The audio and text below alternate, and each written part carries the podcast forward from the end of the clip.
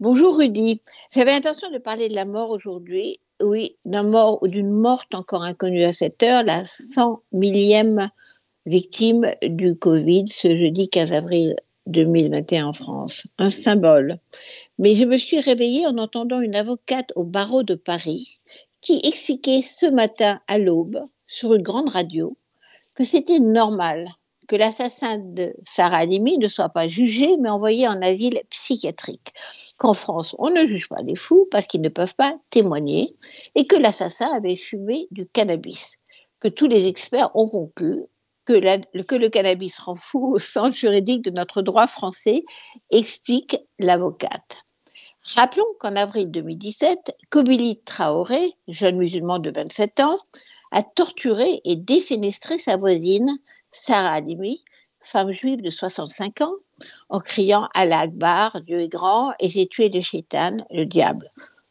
La justice avait difficilement mais finalement reconnu le caractère antisémite du meurtre. Mais après la cour d'appel hier, la cour de cassation a excusé ce crime en décidant que l'accusé était fou d'une bouffée délirante parce qu'il avait fumé du cannabis. Je me demande si l'avocate, les experts et les juges qui vous expliquent que le cannabis rend fou, pardon, excuse vos crimes, ont jamais fumé un joint. Probablement pas. Si oui, ils sauraient, comme moi, qu'un joint ou même plusieurs ne vous rend pas fou, pas plus que deux verres de Bordeaux, à moins d'avoir déjà de graves troubles neurologiques. Que la légalisation de la marijuana en Californie, par exemple, n'a pas entraîné une augmentation des crimes, que ce sont toujours les armes à feu en vente libre qui tuent chaque jour en Amérique. Après avoir innocenté le cannabis, je reconnais que les assassins, les terroristes, les antisémites sont fous. C'est évident. Mais il n'y a pas besoin de drogue pour être antisémite. Je ne sais pas si Hitler fumait des joies ou sniffait, comme Sartre de la cocaïne. Dans ce cas, les experts de nos tribunaux ont statué que Hitler était sous l'empire de drogue quand il a mis en place la solution finale, d'une bouffée délirante comme Kobili Traoré, et ne peut pas être jugé.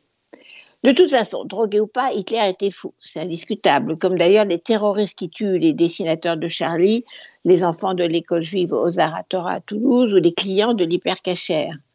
Fou donc Hitler, obsédé maniaque qui voulait détruire tous les juifs d'Europe.